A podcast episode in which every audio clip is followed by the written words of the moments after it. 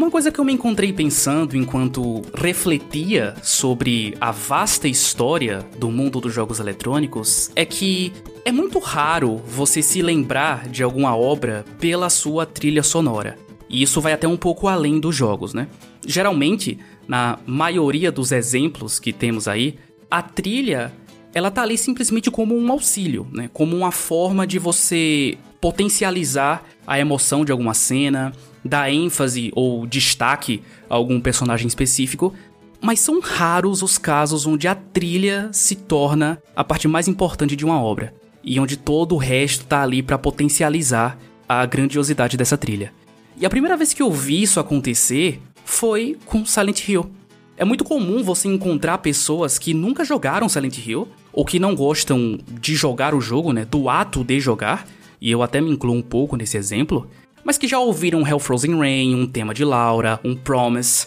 Você, André, que é um arqueólogo do mundo dos jogos que nem eu, você conseguiria me apontar com facilidade alguma outra obra que, que tenha esse efeito, que faz com que as pessoas se lembrem primeiro das músicas antes do jogo em si? Olha, é difícil, viu? Realmente é bem difícil, dado esse caráter característico das trilhas do Yamaoka. Se eu fosse apontar algum, talvez Persona, mas não acho que chega ao mesmo patamar realmente, né? É, o que talvez, infelizmente, também queira dizer muito sobre o estado também da, da franquia Silent Hill, né? Que ela foi meio deixada de escanteio, talvez os jogos hoje em dia tenham ficado um pouco antigos, mas a trilha não. A trilha continua tão brilhante, tão atrativa quanto era. Tão atual quanto nunca, né? Exato, exato. Eu poderia citar algumas outras obras que têm como parte muito importante, até fundamental, a música, como Nier, por exemplo, né? Você citou Persona, mas eu, eu cito, né, de onde ele nasceu, o próprio Shin Megami Tensei, até, uhum. sei lá, se a gente for extrapolar, né, até a trilha de Devil May Cry, você poderia encaixar como uma trilha que é importante, sabe? Mas uhum. eu acho que isso também vem muito por conta da importância que as pessoas que fazem essas trilhas têm dentro das empresas, né? Porque geralmente, né, em um desenvolvimento de um jogo comum, a trilha, ela é uma das últimas coisas que você vai se preocupar, né? Trilha e dublagem. E eu acho que a trilha se torna mais especial quando os seus compositores eles estão intrinsecamente ligados ao desenvolvimento, né? Como é o caso do Yamaoka, que a gente já citou, que foi o produtor do Silent Hill 4, por exemplo. O que até hoje ainda é muito raro de acontecer, né? A regra ainda é: a trilha é uma das últimas coisas que os devs vão se preocupar em fazer.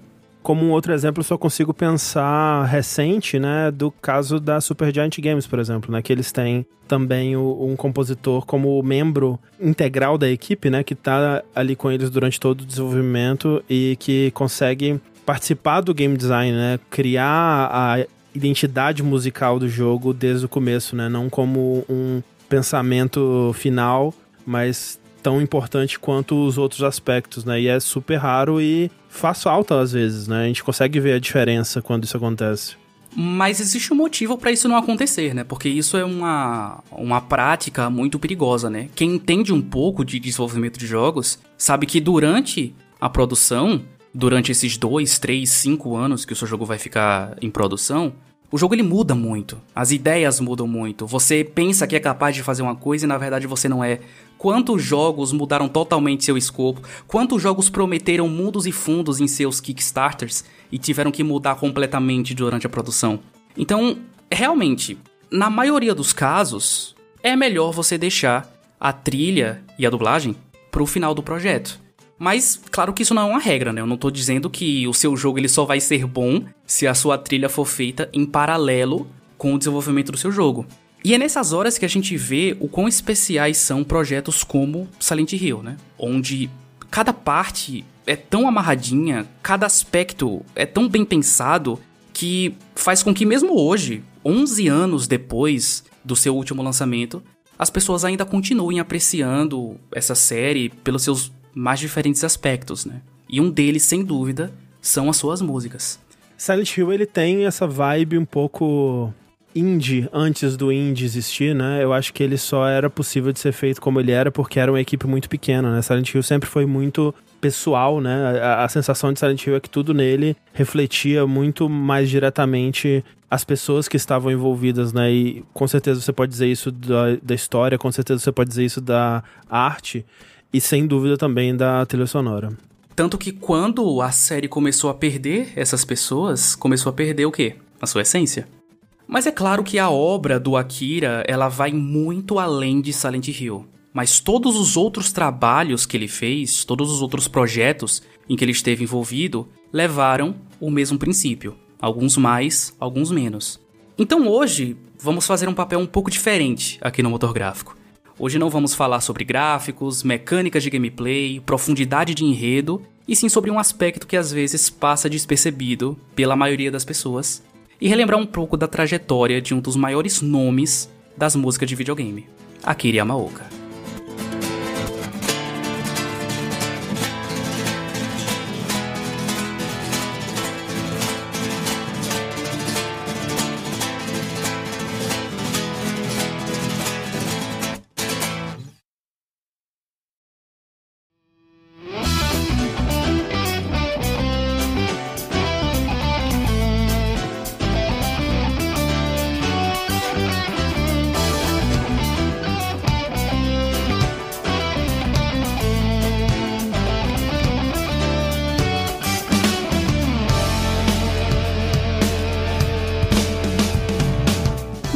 Claro que eu não poderia fazer isso sozinho. É uma missão muito complexa para apenas uma pessoa fazer. E para me acompanhar nessa jornada musical, hoje eu estou aqui com ele, o único jogador ativo de rock band da América Latina e detentor do maior legado, de um dos maiores legados de podcast do Brasil, André Campos. Então, por favor, André, se alguém nessa internet de meu Deus ainda não te conhece, quem você é, o que você faz e onde as pessoas podem te encontrar. Que absurdo. Quem dera um dia ter essa fama toda. Na verdade, quem dera não, né? Aparente ser bem ruim, na verdade. Mas, pois é. Eu faço parte do podcast Jogabilidade, onde faço lives de Rock Band, sim. Mas também apresento podcasts, né? A gente grava podcasts, é o nosso principal produto. Podcasts semanais, principalmente sobre videogames.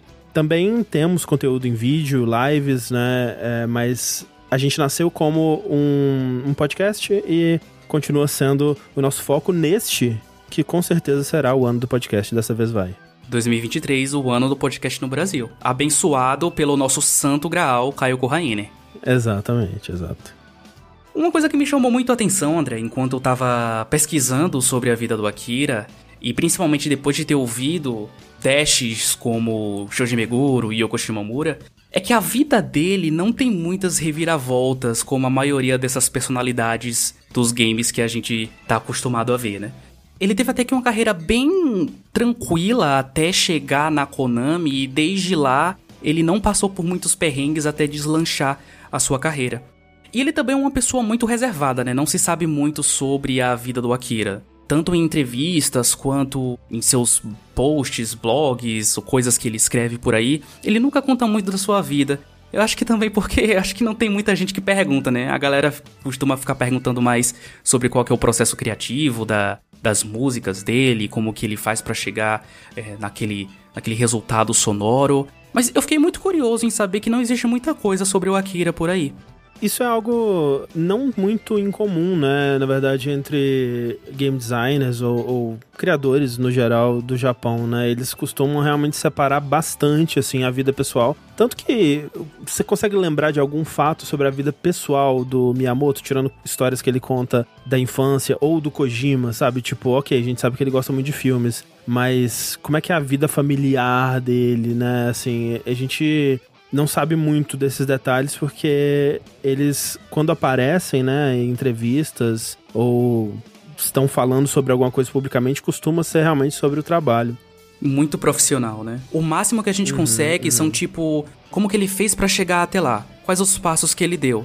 Então, uma coisa muito comum é. que a maioria das pessoas descobre sobre ele quando vai pesquisar sobre a vida do Akira é que antes de ser músico, ele estudou design.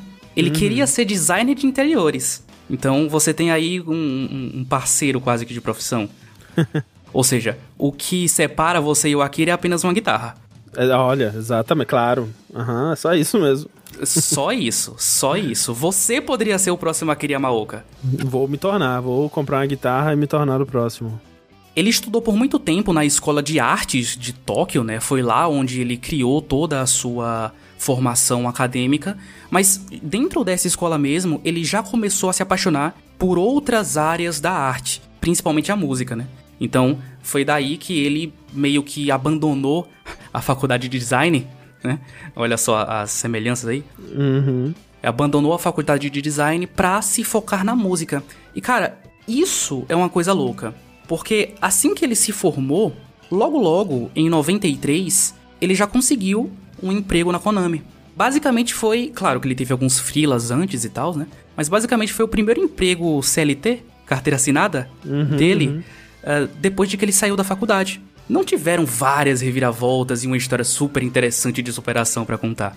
O que também é, talvez, desinteressantemente comum, né? De designers japoneses, né? Essa vida profissional japonesa onde você entra numa empresa e você faz a sua vida inteira lá, né? Você continua lá, às vezes até morrer, né? Óbvio, não é o caso do, do Yamaoka, que fez bem e pulou da Konami quando o barco estava afundando, um, um pouco antes, na verdade, né? Mas é interessante, né? A gente vê isso acontecendo com bastante gente mesmo.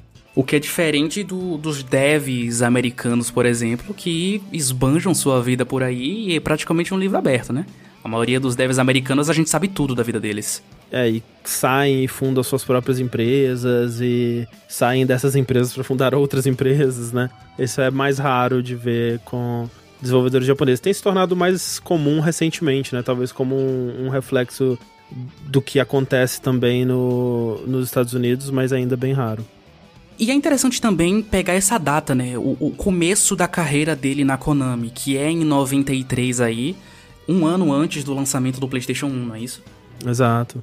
E assim que ele entrou na Konami, a galera já tava começando a procurar projetos e experimentar com as novas tecnologias da nova geração que tava vindo. Então, já no início da carreira dele, ele já estava prestes a criar um dos maiores sucessos da sua carreira, né? Mas um pouco antes disso, assim que ele entrou, ele teve que provar o seu valor, né? Então ele compôs para alguns outros jogos que não Silent Hill. O primeiro jogo que ele compôs para dentro da Konami foi um Contra. Isso é uhum. louco de pensar. Contra tem a trilha do Akira. É, então, se eu não me engano, é o Hardcore, né, de Mega Drive, que se eu não me engano, não é ele o único compositor, né? Como naquela época era comum você ter a, as bandas da, das empresas, né? Onde você dividia esse trabalho entre vários compositores, mas é uma ótima estreia mesmo. É uma puta trilha. É uma puta trilha, sim, né? Ele ainda não tava namorando a, a, as influências que ele teria para Silent Hill, mas eu acho que ali ele já conseguiu provar que ele era capaz de fazer algo além e de brincar com as novas tecnologias, né? Porque PlayStation 1, CD, qualidade de CD. Mas ele também trabalhou um pouco em um outro jogo chamado Sparkster, que é um jogo de, de mascote, né? Era um, um, uma espécie de mascote da que a Konami estava tentando engrenar. Esse Sparkster teve dois jogos ele trabalhou na trilha dos dois jogos, mas também não era o único compositor. Mas já em 94, no lançamento do PlayStation 1, ele começou a brincar com essas novas tecnologias que estavam aí. E a partir daí, ele começou a desenvolver, junto com o que hoje a gente conhece por Team Silent, o novo jogo da Konami, que seria uma das suas séries mais famosas, Silent Hill. A trilha do Silent Hill 1, André, eu não sei qual é a opinião que você tem sobre ela, mas estudando para esse cast, eu peguei a trilha completa de todos os jogos, né? Peguei os CDs da, das original soundtracks. E a trilha do Silent Hill 1, ela é a mais experimental, mais maluca de todos os jogos. Muito também porque, como eles não sabiam o que queriam, era muito fácil ele fazer o que, queria, o que quisesse ali dentro, né? Meteu louco. Então, a única música eu acho que vale a pena ouvir fora do jogo é o tema principal.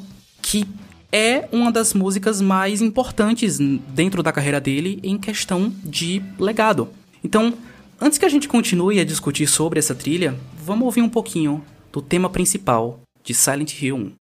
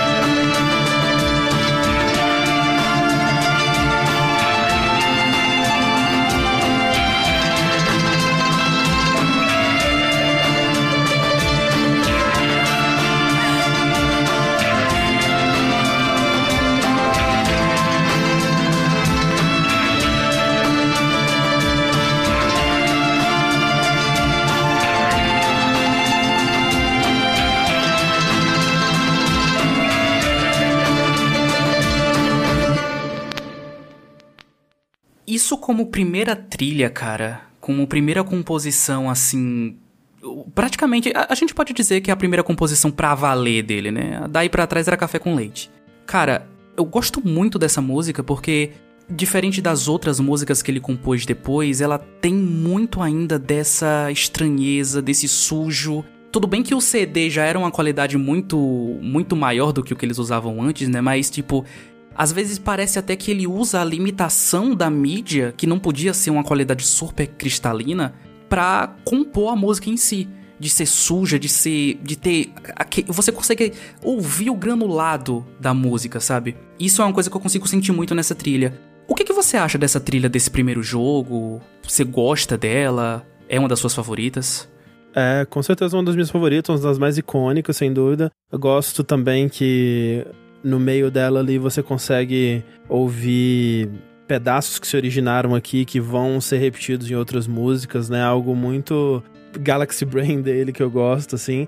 Tem também o aspecto de que, pô, que nem você falou, primeira música para valer dele, mas, pô, começar um jogo de terror com essa música em 99, né, que é Silent Hill, imagina isso, né? Tipo, não se fazia trilha assim para jogo de terror. É, lembrando que essa é a abertura do jogo, né? O jogo abre com essa música. Exato. Tipo, é muito diferente, é muito experimental, é muito, muito claras as influências dele, né? E influências que vem de, de âmbitos fora do que outros compositores de videogame estavam trazendo, né? É uma época que música de videogame estava indo para um rumo orquestral, né, graças à presença do CD, e ele vai para um outro caminho, que é esse caminho do rock com sintetizadores meio pop, meio industrial, influenciado por coisas como Ângelo Badalamente de Twin Peaks, é, influenciado por bandas como Portishead, assim, que tipo, nossa, que referência maluca, assim, sabe, de, de pegar pra você colocar no seu jogo de terror, sabe?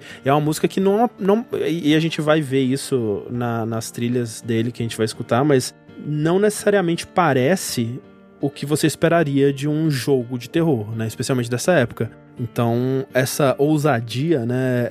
Esse, é, e eu gosto muito desse elemento, né? Esse contraponto, né? Essa, essa, esse contraste entre a música e o que ela tá representando. Não que essa música não seja, tipo, não não represente bem Silent Hill, acho que ela representa muito bem, mas ela vai para um âmbito mais da tristeza, né, de uma coisa melancólica assim, do que o que se acostumava, o, o que você estava acostumado na época que era o terror, né, a tensão, aquela coisa bem Resident Evil mesmo. E ele não vai nada por esse rumo, né? O que muita gente interpreta como desleixo, né? E eu já ouvi muito isso de tipo, cara, isso não é uma trilha de um jogo de terror. Tanto que é isso, eu acho até, que faz as pessoas amarem tanto essas trilhas, porque elas podem tranquilamente ser ouvidas fora do jogo. Sim, sim. Pessoas como eu e você têm essas músicas salvas numa playlist do Spotify para ouvir numa viagem. Claro. E, mas, tipo, a, aos poucos você vai entendendo que essa característica dele de tipo não é um, um, um, desleixo ou falta de, de habilidade musical, né? Você não vai você não vai questionar a habilidade musical do Akira Yamaoka, mas sim uma característica dele, de como ele interpreta o que tá se passando no jogo e quando você entende bem a letra, você toma até spoiler do, do jogo pela letra, né? Quando você entende bem a letra, você entende por que, que aquela música é assim. Mas ouvindo a, o CD inteiro, né, a trilha inteira desse, desse jogo, principalmente esse primeiro, André, você nota mesmo que é uma trilha extremamente experimental. Ele nunca mais fez isso. Não em trilhas de jogos, né? Ele tentou fazer um pouco isso depois na sua carreira solo. Mas, tipo, uma música extra que eu quero até. que eu vou até pedir pro, pro editor tocar aqui é uma música chamada Devil Lyric. Que, cara, isso sim é o que eu chamo de uma trilha experimental. Vamos ouvir só um pedacinho dela aqui, porque eu acho que é muito desconfortável para se ouvir inteira.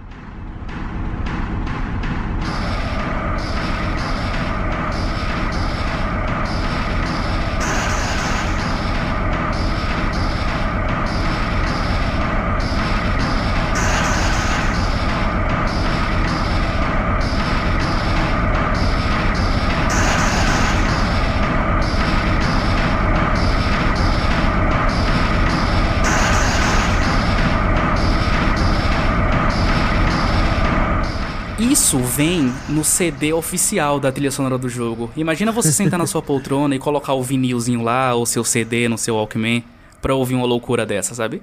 Por mais que eu ame essa trilha, a única música assim que dá para se ouvir fora do jogo é o tema principal. Ó, oh, vou dizer que dá para ouvir também a. Eu gosto bastante da Not Tomorrow, que é a música que toca na cena da, da Lisa Garland e tal.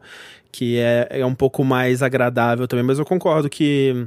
E eu acho que todas as outras trilhas elas têm é, né, um, uma, um pedaço de músicas que são mais pro jogo, né? E aí que ele puxa para esse lado bem, como você disse, experimental, bem industrial mesmo, que também é uma, uma forma diferente de expressar terror em, em forma de trilha sonora, mas que de fato para você sentar e ouvir não dá. É, é, é música para te deixar ansioso, né? É, é assim, para você sentar e ouvir só pra ser uma coisa muito específica. É tipo, se você quiser sonorizar um cast de terror, e olhe lá. É. Mas a partir daí, né, nos jogos seguintes que vieram da franquia, ele começou a aperfeiçoar melhor o que, é que ele queria passar com a sua trilha. E já em 2001, no lançamento do PlayStation 2, né, vamos lembrar que Silent Hill 1, ele é um jogo muito tardio na vida do Play 1, né? Ele lançou em 99, do ano seguinte já viria o Play 2. E já em 2001, no lançamento do Silent Hill 2, ele já começa a direcionar mais a trilha para algo que a gente começa a reconhecer melhor, do tipo, não, esse aqui é o Akira. E com certeza, a música mais famosa de toda a carreira dele é o tema de Laura sem dúvidas, a música mais famosa da carreira dele. Uma música que se repete em outras músicas, né? Isso eu acho uma coisa foda do Akira, que acho que só nós que ouvimos essas músicas mil vezes conseguimos pegar esses detalhes.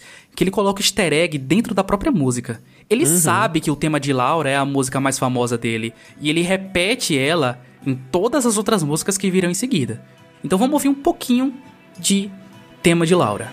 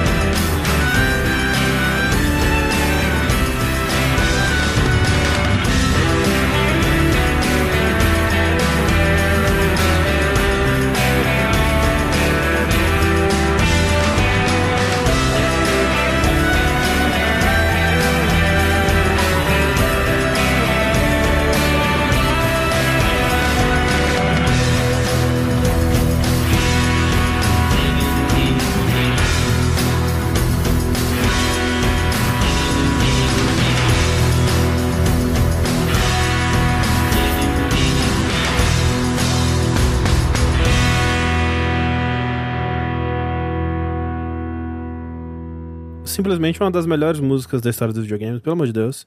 Simplesmente uma das melhores músicas, ponto.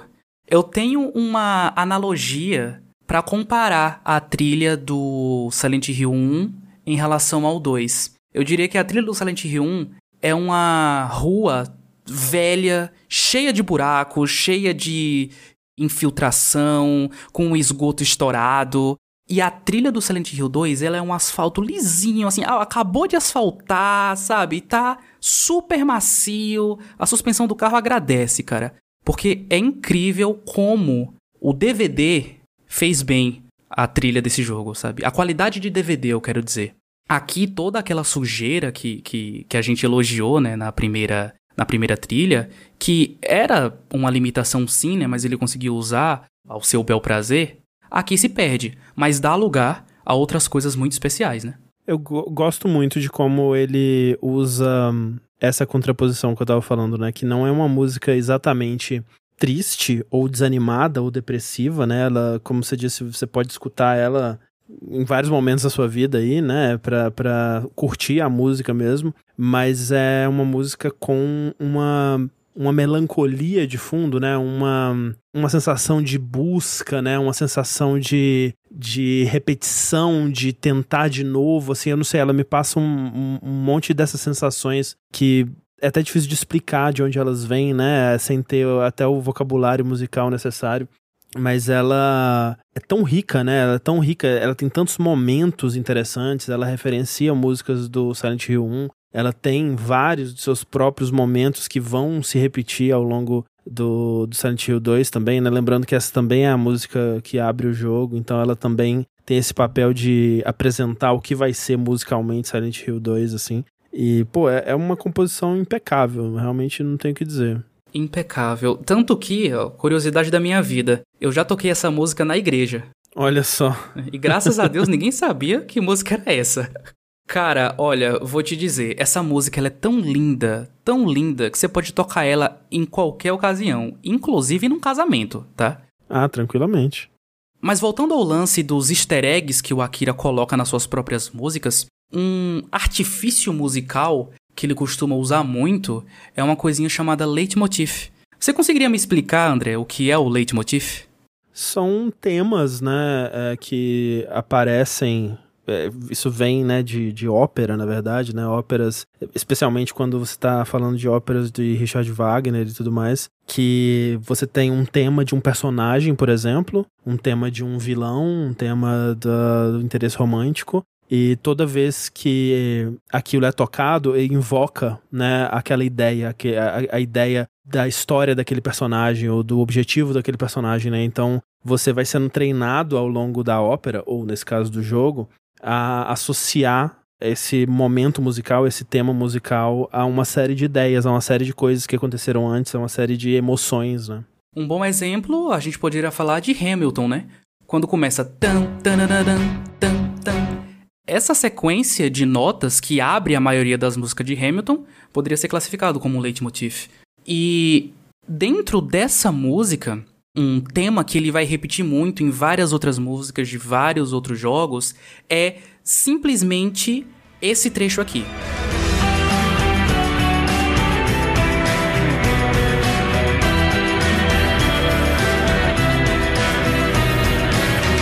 Essa sequência de oito notas vai se repetir em várias outras músicas, tá? Então prestem bem atenção daqui pra frente. E é aquilo também, né? Eu, eu acho que ele usa isso também muito como uma questão de: olha, eu sei que essa é a música favorita de vocês, tá? Então, ó, tá aqui, um, um easter eggzinho pra vocês, pra vocês que gostam das minhas músicas. É, e, e, e vem como isso, né? Um, quase uma assinatura dele, né? Uma é, um jeito fácil de referenciar outros momentos da série, né, numa próxima música. Acho bem interessante. Mas nessa trilha do Silent Hill 2 eu consigo separar facilmente quatro ou cinco músicas que eu poderia ouvir tranquilamente em qualquer momento da minha vida, né? Seria impossível não falar das trilhas do Akira sem falar de uma das músicas mais famosas dele também, que é a Promise. Então vamos ouvir um pouquinho dela aqui.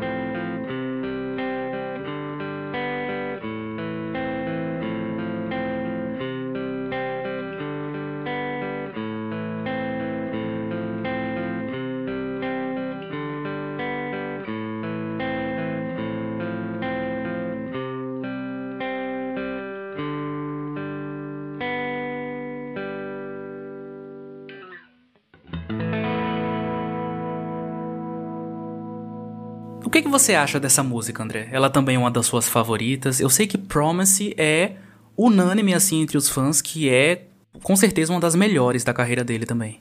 Eu, eu gosto demais, acho que é uma das minhas favoritas também. É uma música que é engraçado, né? Ela traz muito da memória do jogo mesmo. É, é uma música que toca num final em que o James ele se convence que tá tudo bem e ele vai sair da cidade com a Maria, né? Que é a moça que ele encontra nessa segunda visita dele de Silent Hill.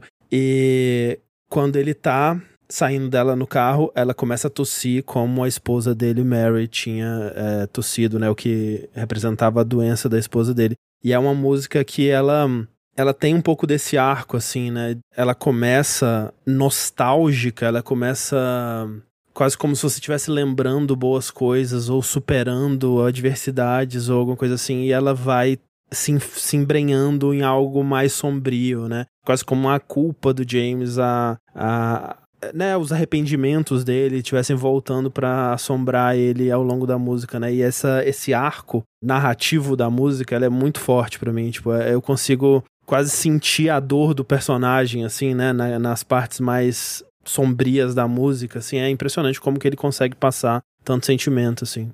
E lembrando que é uma música instrumental, né? As vozes ainda nem entraram. Uhum. Mas agora você falando, eu consigo entender bem isso, porque a música ela termina do mesmo jeito que começou, o que indica que é como se ele fosse continuar nesse loop de sofrimento que ele tá. Ela começa Exato. com essa guitarrinha, com esses acordes simples e explode assim numa coisa de tipo nostalgia, felicidade, tá tudo bem, mas termina do mesmo jeito que começou. Termina na mesma melancolia, na mesma tristeza.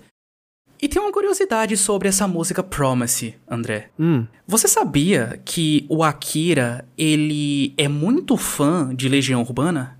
É mesmo. Ah.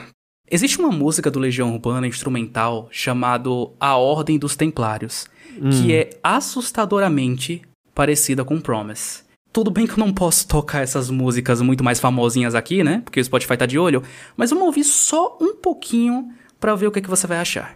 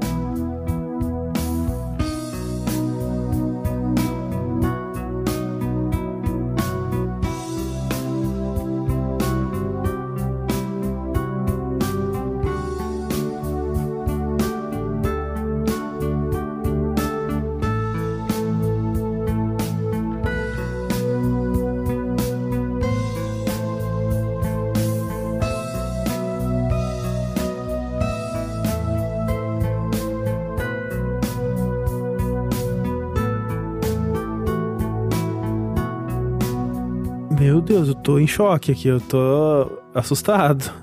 tô re revendo tudo que eu achei que eu sabia sobre Akira Yamaoka, o maior fã de Legião Urbana que já viveu.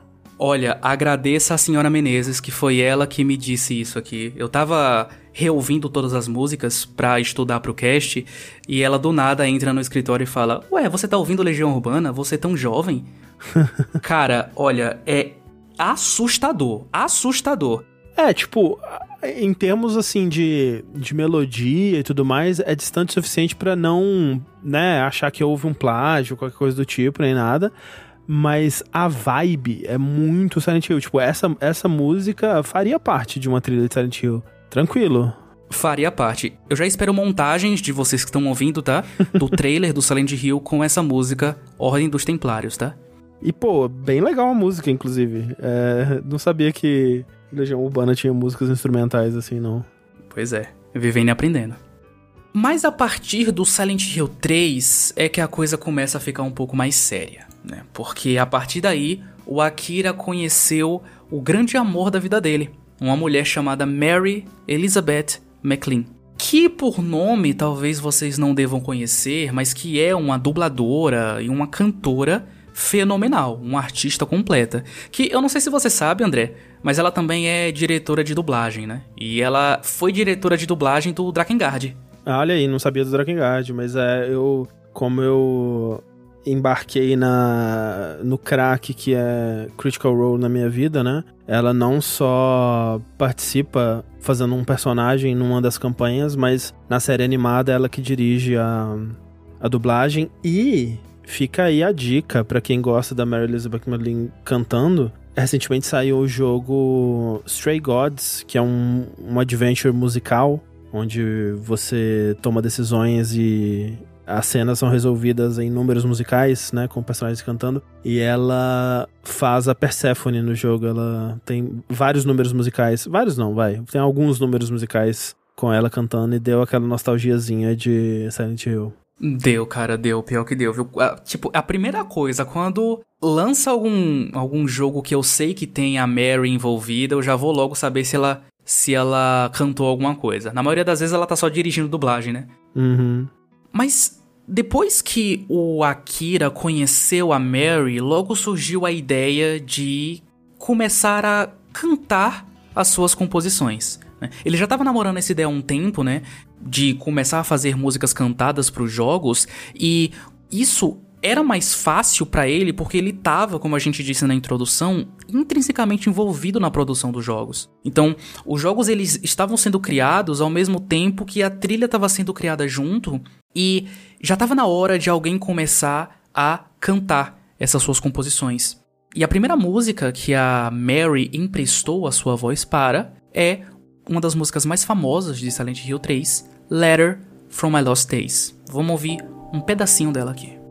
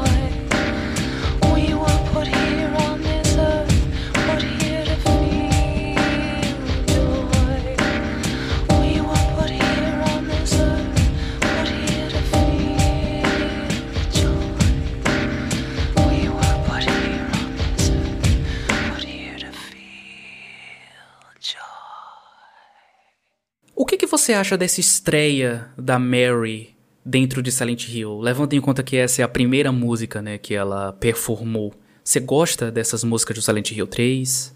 Gosto bastante, gosto da vibe Silent Hill 3, né, no geral. Essa, essa Letter from the Lost Days, ela não representa isso muito bem, mas é a trilha do 3, ela é mais jovem, né?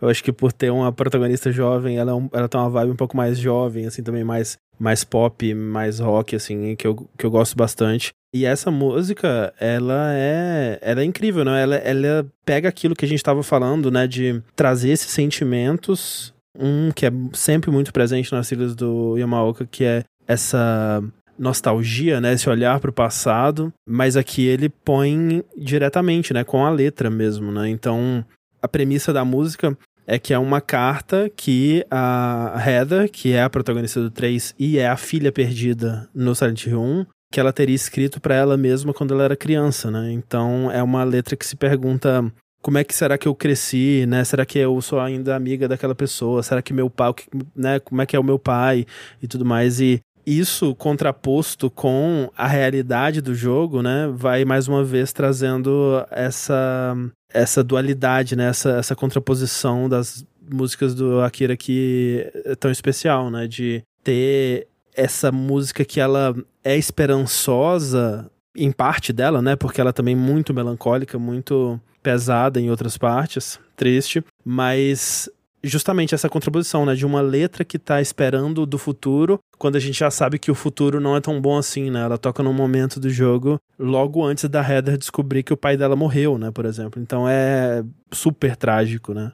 E uma coisa que eu gosto bastante dessa trilha do Silent Hill 3, né, mas principalmente dessa música em si, que eu acho que as outras já perdem um pouco isso, é que ele volta um pouco com a sujeira que a gente estava falando no Silent Hill 1. Dessa vez não por limitação, mas por escolha dele mesmo, né? Então, tipo, eu ouço essa música, a primeira coisa que me vem na cabeça é que ele pegou um vidro de ketchup e começou a bater na tampa, sabe?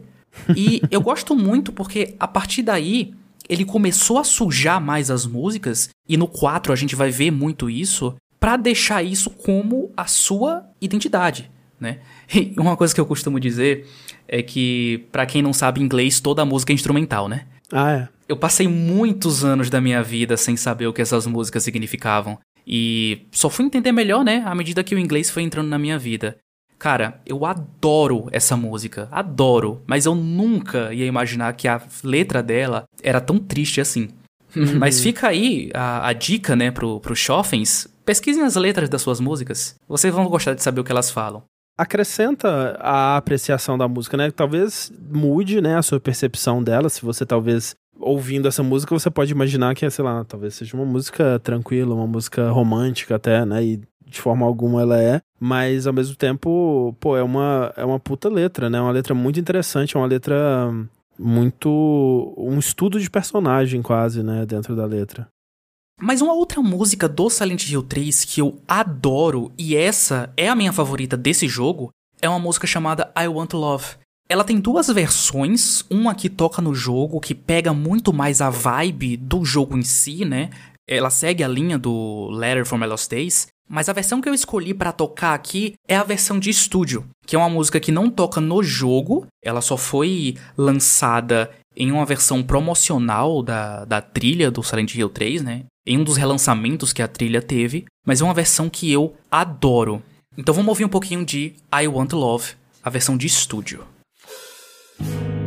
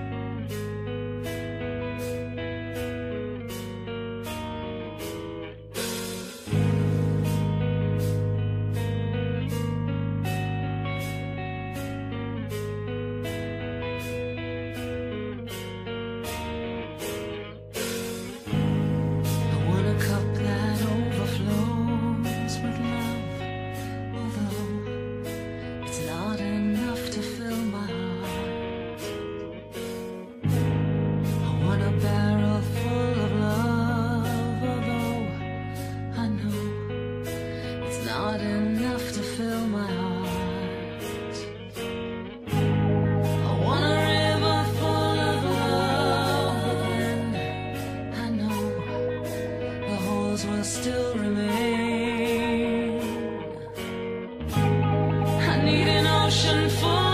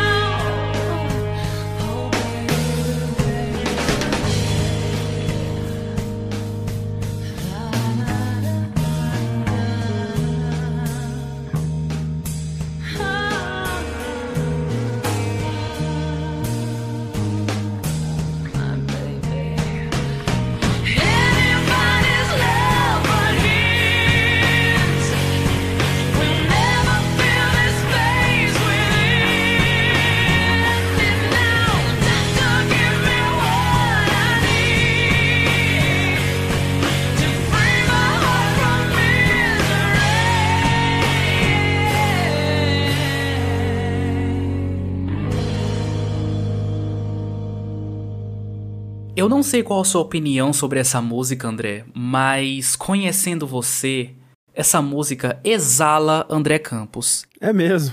Emo, rebelde pra caramba. Eu chuto que ela deve ser uma das suas favoritas. Talvez não essa versão de estúdio, que ela é bem diferente da original, mas imagino que você deve gostar muito dela.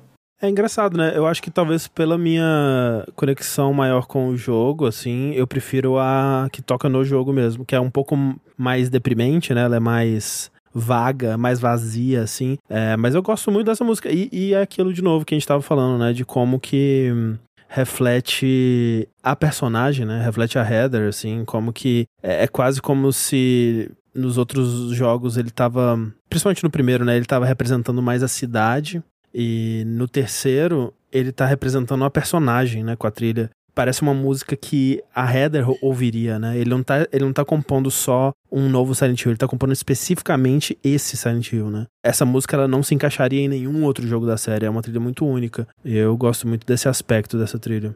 É quase como se ele tivesse feito a história do jogo e aí feito a música em cima, sabe? De tão uhum. única que ela é para aquele momento em específico, sabe? Sim. Mas já que a sua versão favorita é a original que toca no jogo, acho que vale tocar um trechinho dela aqui. Para ver a diferença, né? Para ver um pouco da diferença também para para vocês sentirem a discrepância.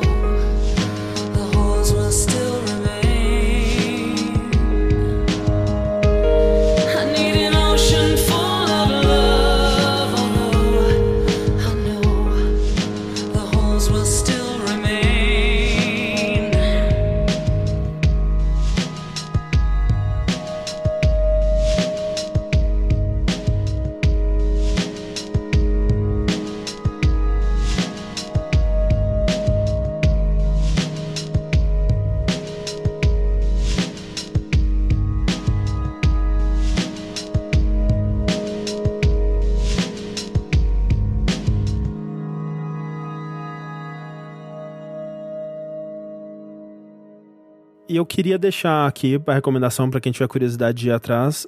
Talvez a minha música favorita com vocal da Mary Elizabeth tá em Silent Hill 3 e é a You're Not Here, que toca no comecinho do jogo. Eu acho que a voz dela brilha profundamente nessa música, assim. Eu acho que é, é uma música maravilhosa uma das minhas favoritas também. É difícil dizer em termos de favorita, né? Porque são tantas músicas boas, mas acho que em termos de, dos, dos, vocais da Mary Elizabeth, eu acho que a You're Not Here é a minha favorita.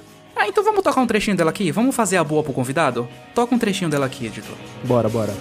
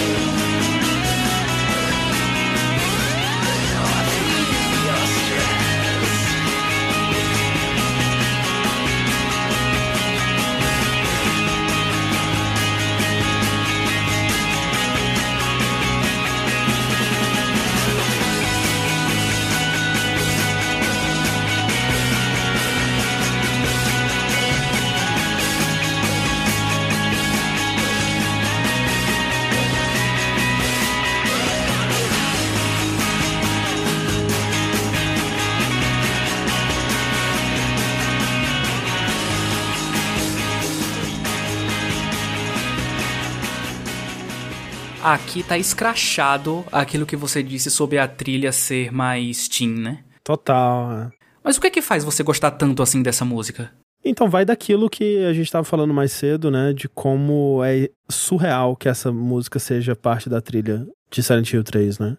Não parece ser uma trilha de jogo de terror de jeito nenhum, né? E essa vibe adolescente, essa vibe punk rock quase, né, que ela tem, é, eu acho que é uma música muito boa, né? Independente de contexto, independente de onde ela aparece, né? É uma música que talvez de todas as músicas de Silent Hill é a que eu mais teria facilidade para ouvir ela em outro contexto e, e apreciar como uma, uma música que, cara, tocaria na rádio, sabe? Assim.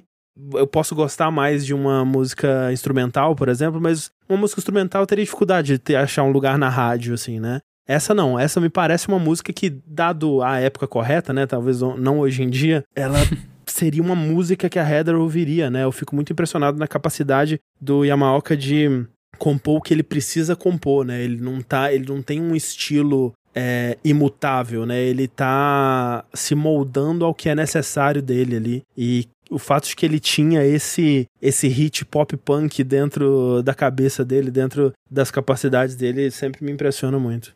E isso a gente vai ver melhor quando ele sai da Konami e vai fazer outras coisas, né? Tipo, uhum, ele é uhum. um dos únicos, um dos únicos compositores que compõe o que precisa e viram obras-primas, assim, sabe? Porque é muito fácil você compor uma trilha por demanda. Ah, pô, ah, eu preciso de uma trilha épica que toque no menu de um jogo. E aí fica.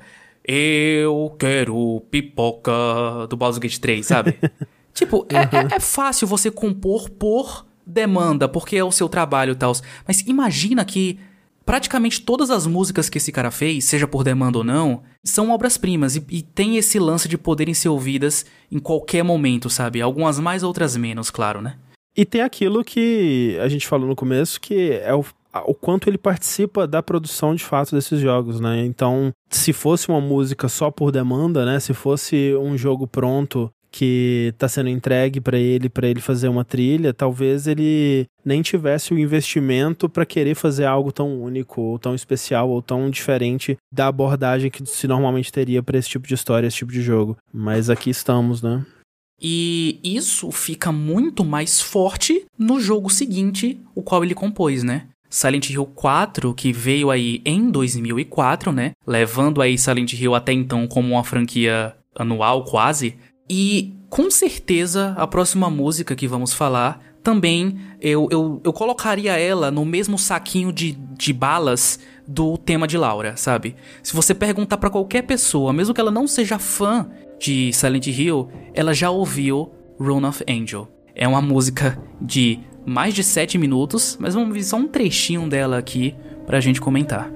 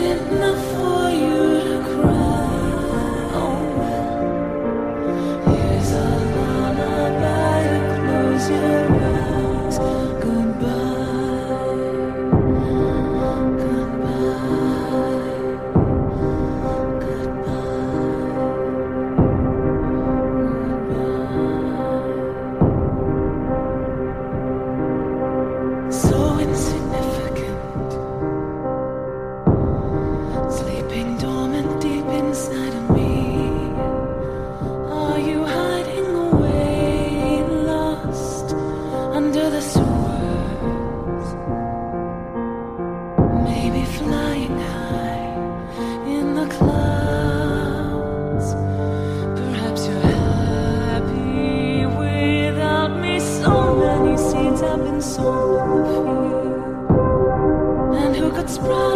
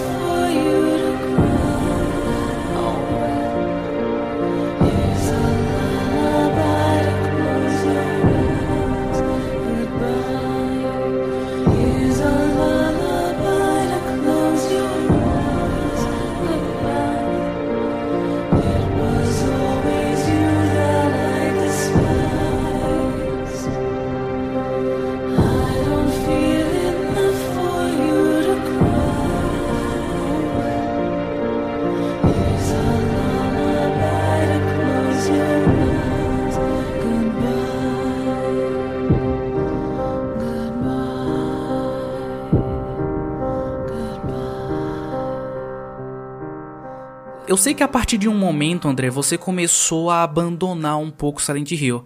Eu sei que você é muito uhum. fã dos três primeiros. Eu não sei se você, a partir daqui, ainda cultiva um carinho pela série 4, Shattered Memories, Homecoming. Então eu não sei o quanto você tem carinho por essas trilhas que eu escolhi. Você gosta de Run of Angel? É uma música que você tem um carinho por ela? Gosto muito, sim. O, o Silent Hill 4 eu ainda gosto bastante da trilha. O jogo um pouco menos. Eu acho ele um jogo mais interessante do que bom. numa, numa escala nota naval. Exato, perfeito. Mas gosto muito da trilha dele. Tipo, eu acho que essa é uma trilha que ela segue, né, o, o, o progresso. Se a gente for colocar a, a trilha do Silent Hill como a mais ambiental, né, a mais suja de criar um clima, né? De, é, exato, suja, de, de, de ter a ver com a experiência do jogo, né? De representar o que você está jogando, né? Silent Hill 4 é o oposto, né? É o mais distante disso que ele talvez tenha chegado, eu sinto. Que parece quase um. Bom, parece um álbum solo do Yamaoka que ele colocou no jogo, sabe? Tipo, é, é muita música muito mais melódica, né? Muito mais ideias musicais que ele incorpora dentro do jogo, né? Do que, de fato, uma trilha que acompanha o jogo, assim. E eu gosto dessa dessa distância que existe, né? Acho que cria momentos muito memoráveis, né? É, essa trilha, essa, essa música, Run of Angel, ela toca, se eu não me engano, na abertura, no, no filminho de abertura, e também numa outra cena quando um personagem importante morre. E tem tudo a ver, né? A, essa canção de ninar para você fechar os olhos, né? Que a letra diz assim. Também é uma música triste, uma música melancólica, nostálgica, com uma produção que é muito diferente, né, das músicas que a gente estava vendo do Silent Hill 3, né, que tira essa coisa punk rock explosiva, pop, né, muito diferente, tipo, por mais que. É, e é incrível, né? Como você consegue ainda sentir a assinatura do Yamaoka nas duas, né? Por mais diferente que elas sejam, tem ainda elementos, né? O, o, o tom da guitarra dele, o tipo de sintetizador que ele usa, ainda você consegue entender que elas são parte, elas são parte da mesma série, do mesmo autor, mas tão diferentes, né? Que vieram da mesma cabeça. Exato, exato. Eu acho incrível a, a versatilidade dele. Essa música, eu também gosto que ela mantém Quase que a trilha inteira, né, do, do 4 tem isso. Ela traz de volta também a sujeira, né? A sujeira que se perdeu no 2, voltou Sim. no 3 e continuou uhum. no 4. Você, tipo, eu, eu consigo traçar um, um paralelo que a trilha do Silent Hill 4, ela é a mais parecida de todas com a do 1.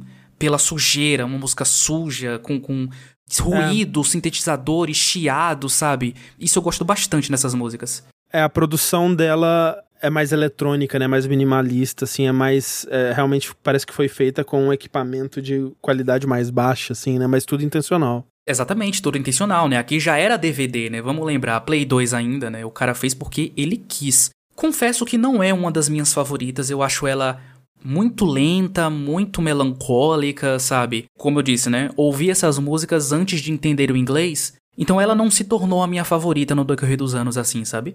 É, eu não colocaria como favorita também, mas eu acho que a trilha do 4, ela é uma trilha diferente das dos dois últimos, que é uma trilha que ela demanda um pouco mais de escutadas para você começar a apreciar. Ela não é imediatamente encantadora como a do 2 e a do, do 3, assim, mas com insistência, é, eu acho que dá pra, dá pra ter ela como uma das favoritas, assim, do, do Yamaoka. Eu, é, é uma das minhas favoritas dá tanto que tá no imaginário popular, né? Quando você pensa em Akira, você pensa em Hell Frozen Rain, tema de Laura e Run of Angel, basicamente.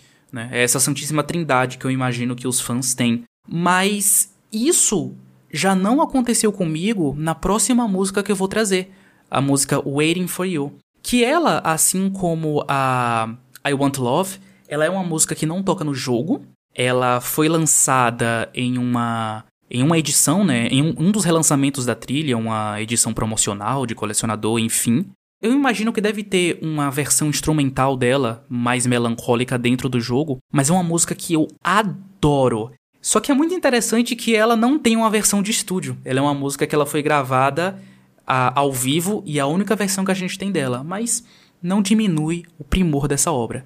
Então vamos ouvir um pouquinho de Waiting for You.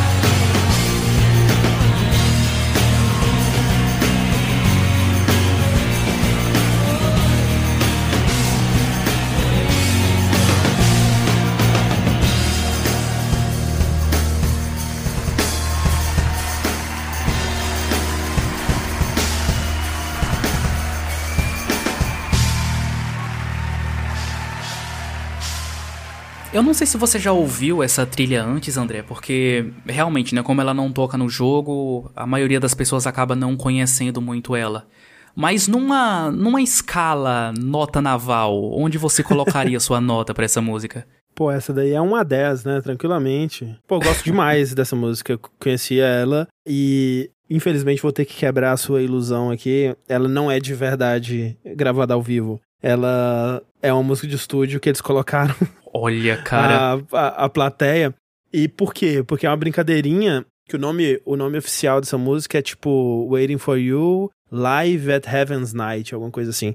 E Heaven's Night no Silent Hill 2 é a boate que a Maria trabalha, né? E se você reparar, sonoramente, essa música, ela é mil por cento Silent Hill 2, né? Ela não faz parte do, do, da esfera sonora de Silent Hill 4. Ela não soa como uma música de Silent Hill 4. Ela pertence ao álbum da trilha do 2, né?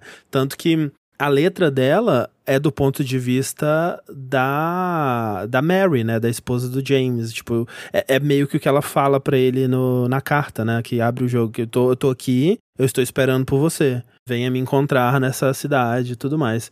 Eu não sei se, se eles como que surgiu essa música, por que que na época do Silent Hill 4 ele decidiu fazer uma música da trilha do Silent Hill 2. Não sei se é uma música que já existia é, e ficou de fora da trilha do Silent Hill 2 e agora com essa possibilidade de fazer músicas cantadas, ele conseguiu completar ele, é, ela de uma forma que ele achou satisfatória. Realmente não sei, mas, pô, é uma puta música, né? E ela é uma música que eleva o significado do leitmotiv, né? Porque ela tem dentro dela a trilha do 2, né? Aquela sequência uhum. de oito notas. E também tem um trechinho do tema do Silent Hill 1.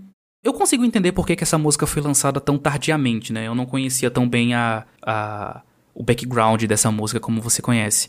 Mas o Akira, ele tem algumas composições que foram regravadas com vocal. O tema do Silent Hill 1, ele tem uma versão com vocal, que vem no álbum no Silent Hill 3. E tem uma outra música também que eu não lembro o nome, mas que acabou ficando no álbum do Shattered Memories, se eu não me engano, uma versão cantada também. Então eu imagino que foi isso, tipo, o a relação da Mary com ele deu tão bem que ele falou, cara, essas músicas aqui eu vou ter que fazer uma versão cantada dela, sabe? Eu não duvidaria dessa música ter sido uma instrumental que ficou de fora do 2 e agora com a presença da Mary ele decidiu completar ela e fazer a sua homenagem aí. Mas eu acho que a partir daqui, André, o Akira já começou a ficar um pouco cansado, sabe? Porque no jogo seguinte, que é o Silent Hill Origins, eu já acho que a trilha dele já começa a não soar tão mágica quanto antes, sabe? Eu acho que o Origins tem as músicas mais fracas da série, assim. Tem uma música ou outra que eu gosto, mas comparada às outras eu não, não acho tão legal. Então, para continuar o nosso debate, eu queria começar aqui tocando um trechinho de uma das poucas músicas que eu gosto desse jogo, que é a Shutdown in Flames. Vamos ouvir um pedacinho dela. Bora. Swear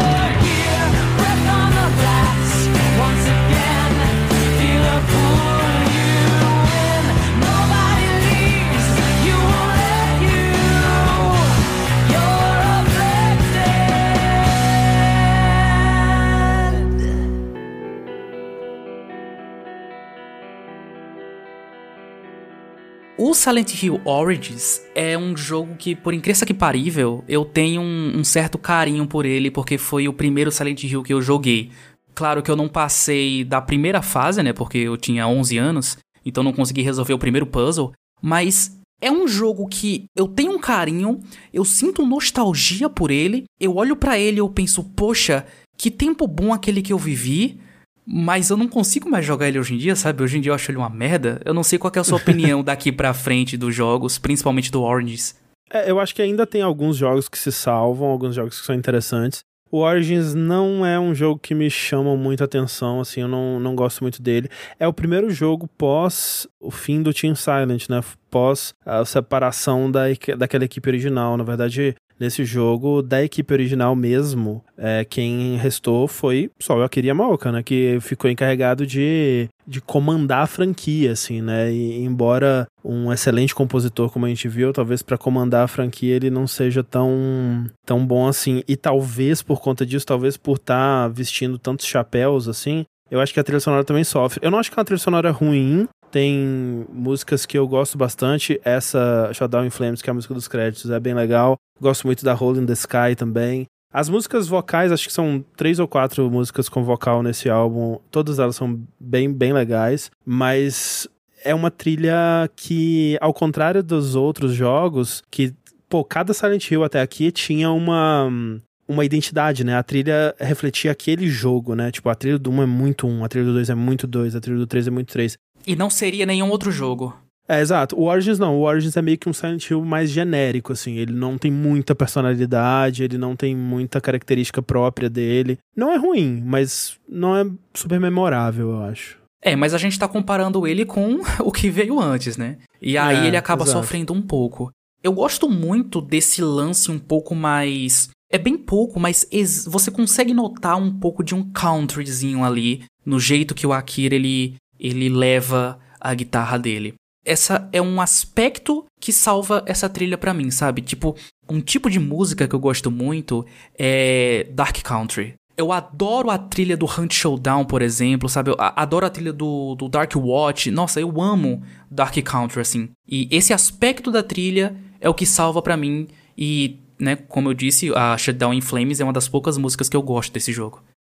Mas, André, uma coisa interessante que eu, que eu lembrei aqui enquanto eu tava ouvindo essa música é uma coisa que o, o seu amigo Jurandir Filho me contou uma vez. Que hum. você hum. é uma das poucas pessoas do Brasil que tem uma foto com a Kiri Yamaoka. Que rolê aleatório é esse, cara?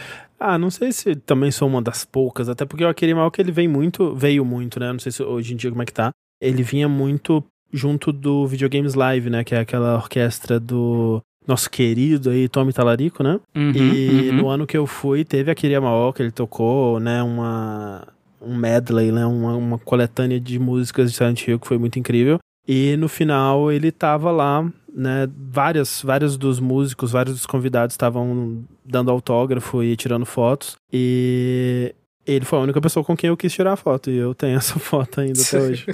é muito simpático. Nossa, cara, que incrível. Você deu alguma coisa para ele autografar?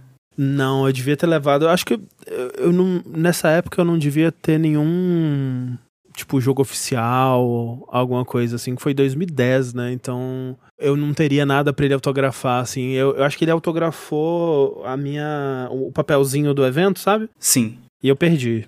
Nossa, cara. Nem que fosse um DVD pirata, André. Chegava na feirinha, pegava um Silent Hill 2 lá pirata. Devia ter feito isso. Mas já que você puxou, né, a Hole in the Sky, ela também é uma das músicas que eu não não ouvi tanto assim pra ela ficar tatuada na minha cabeça como várias outras, sabe? Mas eu uhum, acho uhum. que vale tocar um pouquinho dela aqui sim, já que é uma das suas favoritas desse jogo. Então vamos ouvir um pouquinho de Hole in the Sky.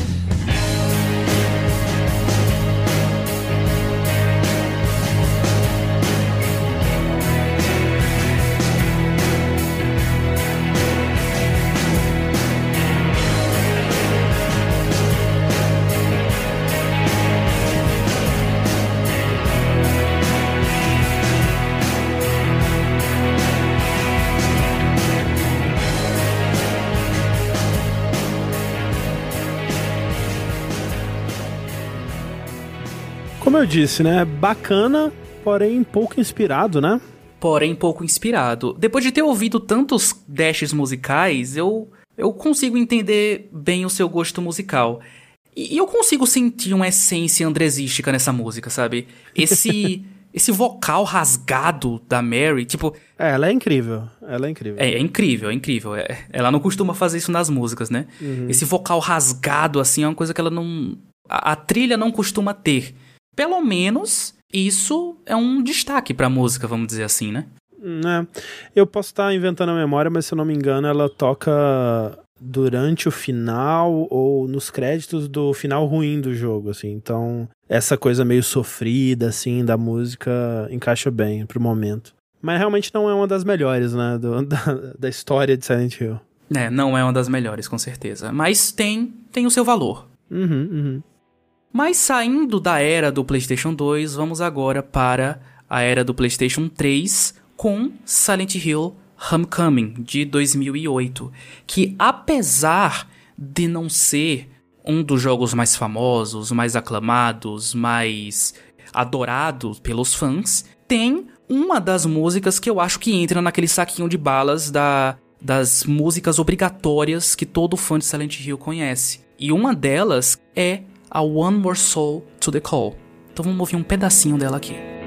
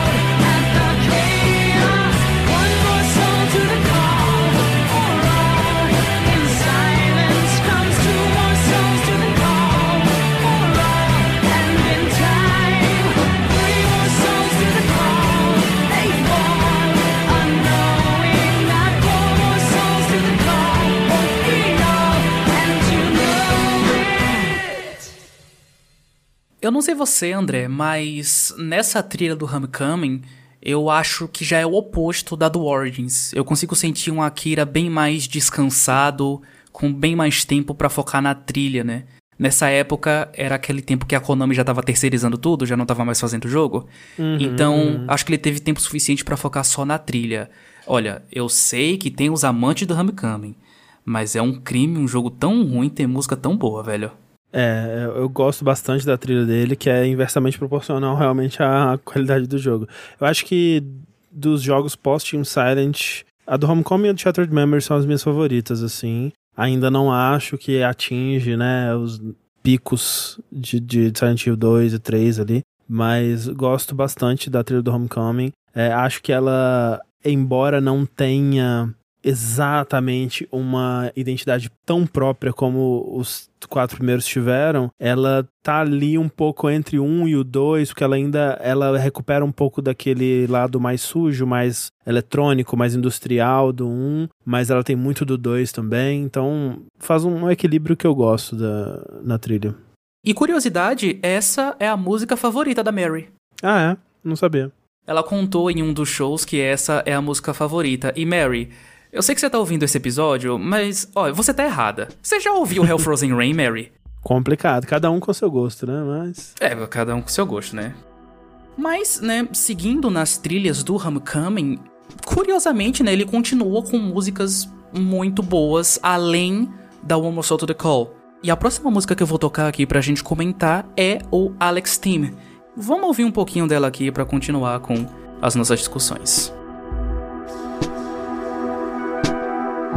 stars.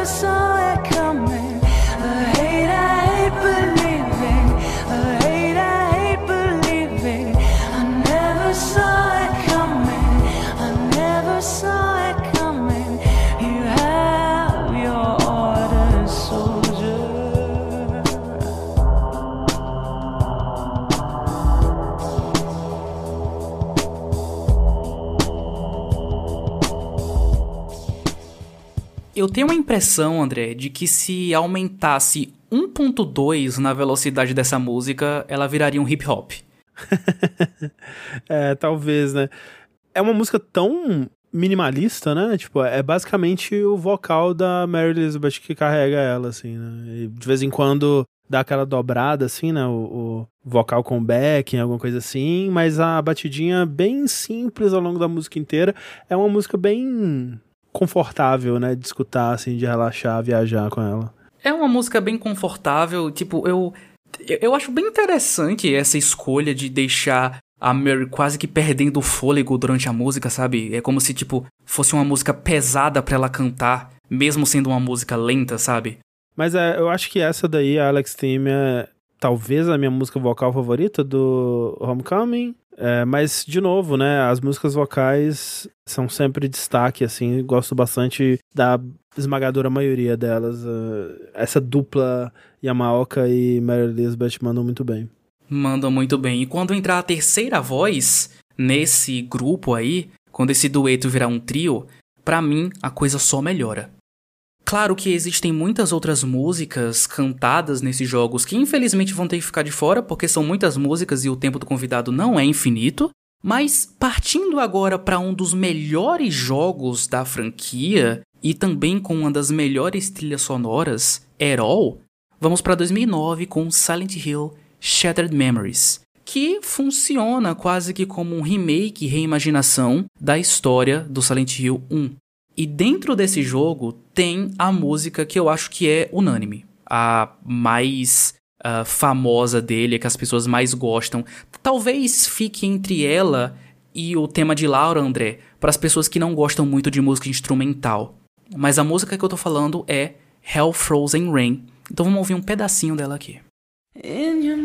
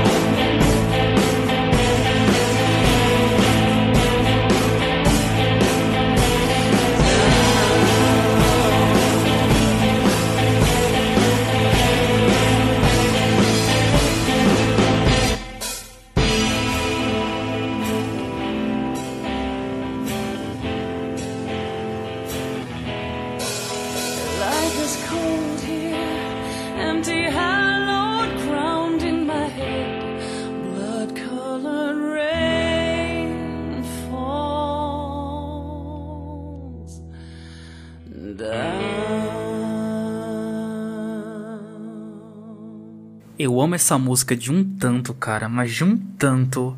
Tipo, eu não sei se você ainda sente esse tipo de coisa ouvindo essas músicas que você já ouviu infinitas vezes, mas de sentir aquele arrepio subindo pela espinha toda vez que entra o solo do Akira, sabe? Sim, e um solo que de novo referencia o tema clássico, né? É uma música que, de novo, é, essa, no, no caso do Shattered Man, faz sentido, né? Ela referenciar mais a, o Silent Hill 1, como você falou, é quase que um remake, né? Mas eu gosto demais, assim, eu acho que, pô, top 3 músicas é, cantadas de Silent Hill, o que é triste porque, tipo, eu, eu gosto das outras músicas cantadas do Shattered Memories, né? Que, que é Always On My Mind e a outra. Esqueci o nome. Acceptance. Acceptance, né? Uhum. Mas eu acho que essa música ela é o destaque do, da trilha, assim. Eu acho que a trilha, especialmente na parte instrumental, ela sofre do, do mesmo problema da do Origins pra mim, que ela é uma, uma trilha que ela não tem muitas ideias novas, assim, sabe? É... Mas essa música é um puta destaque, né? Ela é, ela é o, a medalha de ouro, assim, do, do álbum inteiro. Uhum.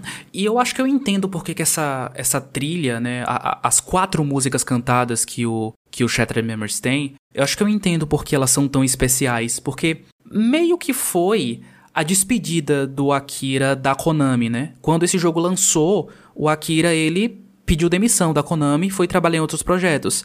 Então, meio que o lance da trilha, tipo, ter essa carga nostálgica de, de, de referenciar jogos antigos e tal, é muito por conta disso também. Meio que a despedida do cara da série. É, foi realmente o último. Quer dizer, agora ele vai voltar pro remake do 2, né? Mas foi o último o último Silent Hill que ele compôs, né? Depois foi o, o, Downpour, que já é uma outra abordagem completamente diferente pra trilha e tal, né? Perde muito dessa identidade, eu sinto. Eu não sei qual é a sua relação com esse jogo, André, se você jogou no lançamento e tal. Eu só fui jogar depois de mais velho, né? Mas uma coisa que sempre ficou muito comigo nesse jogo é o lance de que quando ele abre, ele escreve na tela: Esse jogo joga com você tanto quanto você joga com ele. Ah, sim. Não, esse jogo é interessantíssimo, assim, a execução dele não é tão bem realizada, né? Assim, a ambição dele não não atinge tudo que eles se propuseram a, a fazer, mas ele tem ideias incríveis, assim, de como você vai moldando o jogo com decisões que você nem tá percebendo que você tá tomando, né? Aquelas partes que corta para as consultas com o psiquiatra e você vai é, respondendo coisas que vão alterando o jogo. Eu acho tudo muito, muito legal. E o plot twist que ele faz em cima de uma história que você já conhece, é só meio triste que, tipo, eu, eu joguei ele na época do lançamento, mas eu joguei a versão de PS2, né? Que não é a versão ideal dele de jogar. A versão ideal é a de Wii, né? Que ele usa o... Foi feito pensando na versão de Wii, depois portado para outras plataformas. A versão de Wii eu nunca joguei até o final, mas talvez jogando ela eu tivesse uma apreciação maior do jogo. Mas ainda é um, é um Silent Hill. Eu acho que é o melhor Silent Hill da, dessa época pós. Pós-Team Silent, sim. Eu sinto, é. Eu concordo também. O que torna ele um jogo muito difícil de emular, né? Se você quiser emular para ter o máximo, é, o mais próximo possível da experiência que ele foi projetado a ter, a versão de PlayStation 2 você pode descartar. Você tem que jogar ela no emulador de Wii e, e arrumar um jeito de conectar um controle de Wii no seu PC. Né, tem que comprar a barrinha, é, o, o motion sensor do Wii USB, né? E aí ter um emote mesmo. Acho que é o, o jeito mais correto, digamos assim, de jogar emulado, né? É, até se você transpor isso para um mouse, não fica tão legal também. Não, não fica não. Uhum. Eu sei que o Rafa é um defensor afinco desse jogo, né? Ele gosta muito, tal, principalmente dessa música que a gente tocou. Então funciona também como uma homenagem para você, Rafa. Um beijo. Realmente foi muito difícil escolher só duas músicas para esse jogo, porque todas as músicas cantadas é só pedrada. Eu adoraria poder tocar todas aqui, mas o tempo é limitado. Mas uma que eu gostaria muito de, de mostrar aqui, de apresentar para vocês, é uma coisa que nunca que eu imaginaria que o Akira pensaria nisso para colocar numa trilha de Silent Hill, que é fazer um cover de uma música do Elvis Presley. E a música que eu estou falando é Always on My Mind, e com certeza essa é uma versão ultra dark e, e, e diferentona da música. Tanto que, André, eu não sabia que essa música era um cover do Elvis Presley. Eu só fui saber muito tempo depois quando alguém me contou, e aí eu fui procurar a versão original. Eu não sabia, eu tô descobrindo isso agora, nesse exato momento. Como assim? É. Ah, não, então vamos corrigir isso aqui. Eu tenho que te apresentar a versão original também, André. Editor, por favor, faz a sua magia, faz o seu mashup e toca um trechinho da música original do Elvis e em seguida já coloca a versão do Akira. Maybe I didn't treat you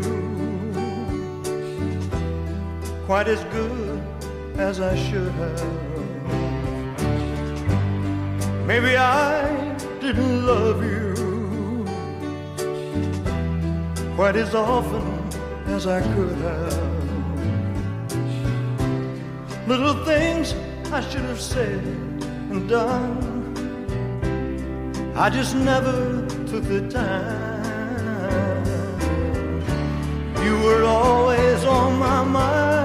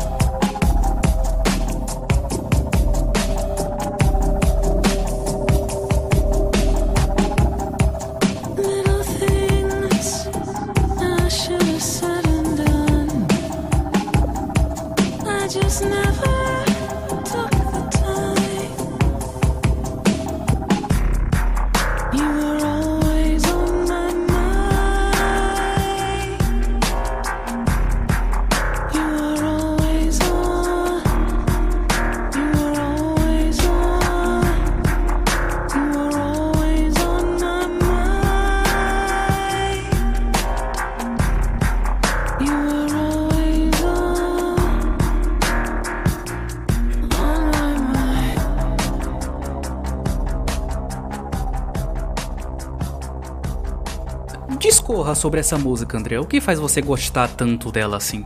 Eu amo essa dualidade da a batida suja, eletrônica, meio trevosa, assim, e é o vocal puro, né? Me remete muito a Letter from a Lost Days, esse vocal super suave. Sim, sim. Gosto muito dessa, dessa diferença. E é uma música que eu sinto que ela é simples, mas ela tem camadas o suficiente pra ser interessante toda vez que você reescuta, assim. E assim, gostava muito dela por ser, nossa, como o Akira Maoka é versátil, né? Que coisa incrível. Olha essa música super diferente. Tudo bem que eu imagino que a versão né, do Elvis seja instrumentalmente muito diferente disso, Ah, com certeza. mas faz sentido porque é uma música tão diferente no jogo, assim, né, agora. Mas com essa música, né, com esse fantástico cover de Elvis Presley, o Akira ele deu aí adeus à sua carreira dentro da Konami e achava ele que estava dando adeus também a Silent Hill. Mal sabia ele que Silent Hill ia acompanhar ele pro resto da vida, né? Mas assim que ele saiu da Konami, ele começou a fazer outros trabalhos, se envolver em outros projetos e deixar a sua marca musical em vários outros jogos. E um deles é o Shadows of the Damned. Eu não sei, André, qual que é a sua a sua opinião sobre esse jogo. Eu, eu consigo ver que ele é um jogo genérico o suficiente para você não ter amor nenhum por ele. Mas considerando que você é um cara que gosta de Resident Evil 6, eu espero qualquer coisa de você.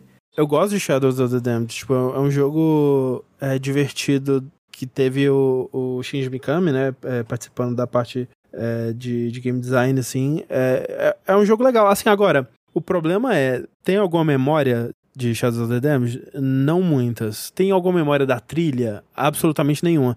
Na verdade, eu tô olhando a lista aqui das músicas, né? Daqui pra frente, eu não conheço nada. Então vai ser uma viagem no desconhecido. Nossa, André, então vai ser um prazer te apresentar essas músicas, porque, olha, Shadows of the Damned, ele é secretamente um dos jogos da minha vida. Não porque ele mereça, mas porque tem muita gente nesse jogo que eu amo. Tem o Akira, tem o Shinji Mikami, tem o Suda 51, tem a Mary, tem o Troy Baker. Então, por conta dessas coisas, tipo, eu, eu tô indo pro rolê, não é porque o rolê vai ser legal, mas é porque meus amigos estão juntos, sabe? Por conta uhum. dessas coisas, eu gosto muito desse jogo. Eu chorei em êxtase quando anunciaram o remaster, porque finalmente eu vou conseguir jogar esse jogo que não seja no emulador a 20 frames, sabe? Então, como daqui para frente é tudo é tudo um mato inexplorável para você, André, eu gostaria agora de te apresentar uma das minhas músicas favoritas do Akira, que é Take Me to Hell. Então vamos ouvir um pouquinho dela aqui. Your face, this place, look around, what do you see? Your timing There's no future here. The love you find through the pain, never wrong. Your purpose is clear, but your destiny.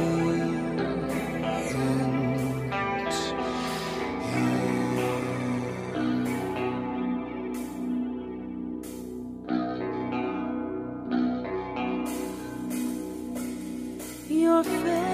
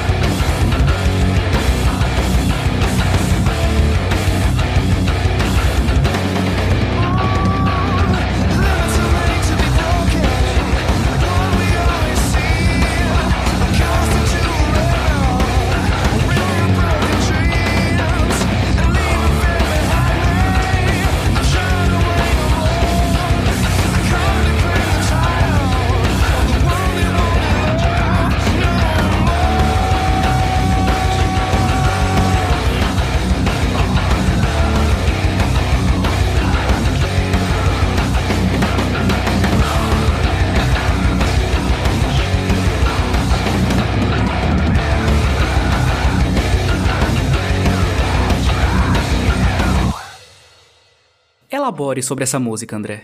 Ela me pega num ponto muito fraco aí, que é duetos. Eu amo duetos, então já me apaixonei imediatamente.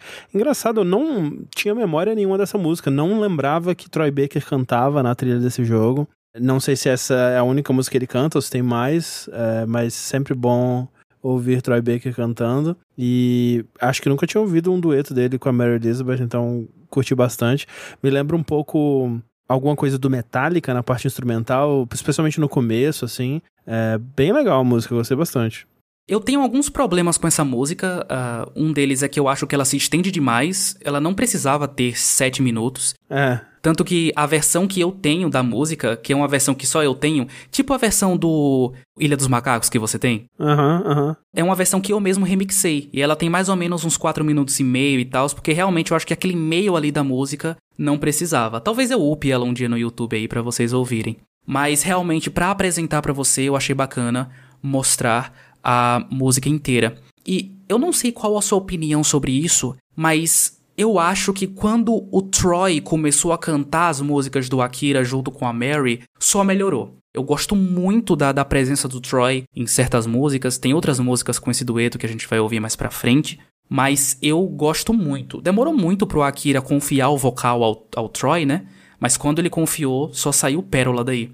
Eu acho que eu nunca tinha ouvido uma música do, do Akira Yamaoka com o Troy no, no vocal. Inclusive, eu não sei se você sabe disso, mas se você garimpar aí pela internet, você vai encontrar alguns vídeos bem antigos, assim, de 2007, 8, 9, que o Troy, ele era o baixista da banda do Akira. Você sabia disso? Ah, é? Não sabia. Na época que ele tinha aquele cabelinho emo, penteadinho uhum. pro lado, ele era o baixista e ele já ajudava a Mary em alguns vocais, né, fazendo um back vocal e tal. Mas aí aos poucos ele foi crescendo, eles foram virando mais amigos e tal. Interessante, não sabia não. Pois é, pois é. E como esse podcast, ele do nada mudou completamente o, o, o, foco, né? Agora meio que virou um ova com meu ovo de uma direção só, né?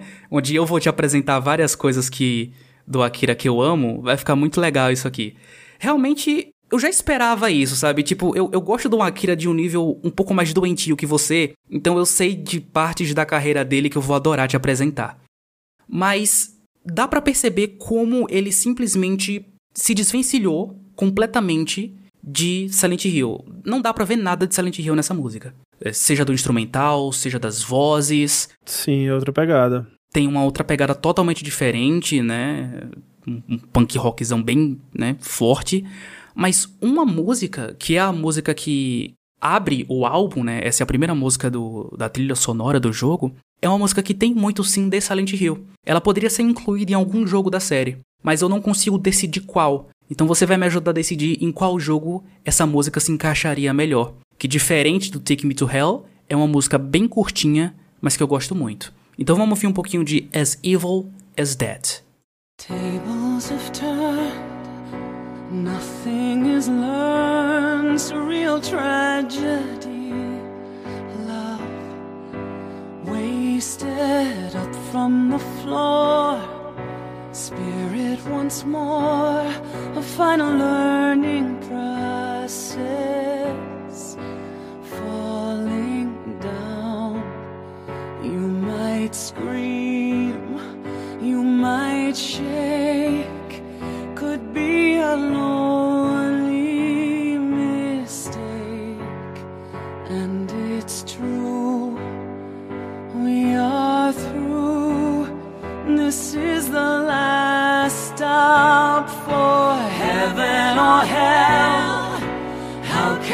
Tell? A real dead collective, lost perspective. Nothing is real, nothing to feel. And when the pain consumes you, death protects you Bem legal, bem direto ao ponto, né? Rapidinha, talvez é aquela música que você fica com um gostinho de quero mais, assim. Em termos de parecer com Silent Hill, ela me lembra um pouco, talvez ela se encaixaria ali na trilha do Shattered Memories, talvez. Ou do Homecoming. É, me lembra mais esse Akira é, um pouco mais tardio na carreira já, né? O que faz sentido, né? Já que essa trilha foi a que ele foi trabalhar pouco depois, né? Do Shattered Memories. Então eu acho que se encaixaria bem ali, sim. Bem legal.